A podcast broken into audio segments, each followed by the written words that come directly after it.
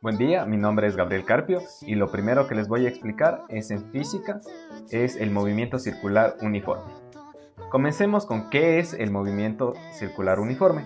Es el movimiento de una partícula u objeto que se mueve circularmente a una misma velocidad todo el tiempo. Encontramos varios factores que influyen en este movimiento.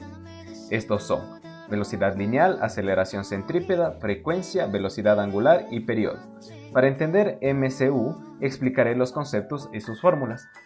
Comencemos con el periodo.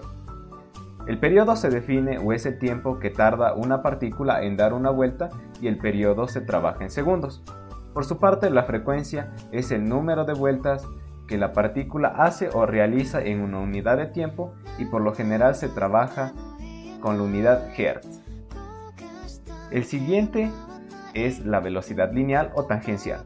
Hace referencia a que va de forma tangente al círculo tocando en un solo punto. Esta la podemos encontrar por la fórmula 2pi por el radio, y eso dividido para el periodo. Ahora voy con la velocidad angular. La velocidad angular es la velocidad con la que la partícula recorre el ángulo central entre punto y punto, en relación al tiempo en el que tarda recorrer dicha distancia. A esta relación la llamamos velocidad angular.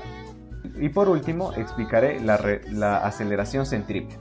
Esta aceleración apunta siempre al centro de la circunferencia. Este tiene una característica que siempre mantiene una magnitud constante. Entonces, la aceleración centrípeta es igual a la velocidad lineal al cuadrado dividido por el radio. Ahora vamos con el momento de una fuerza. ¿Qué es el momento de una fuerza? El momento de una fuerza es una magnitud vectorial que mide la capacidad que posee una fuerza para alterar la velocidad de giro de un cuerpo. Su módulo se obtiene por medio de la siguiente expresión. Masa es igual a la fuerza multiplicado por el radio que se multiplica por el seno de alfa. Gracias por haber escuchado este audio y espero haber ayudado con todas sus inquietudes. Gracias.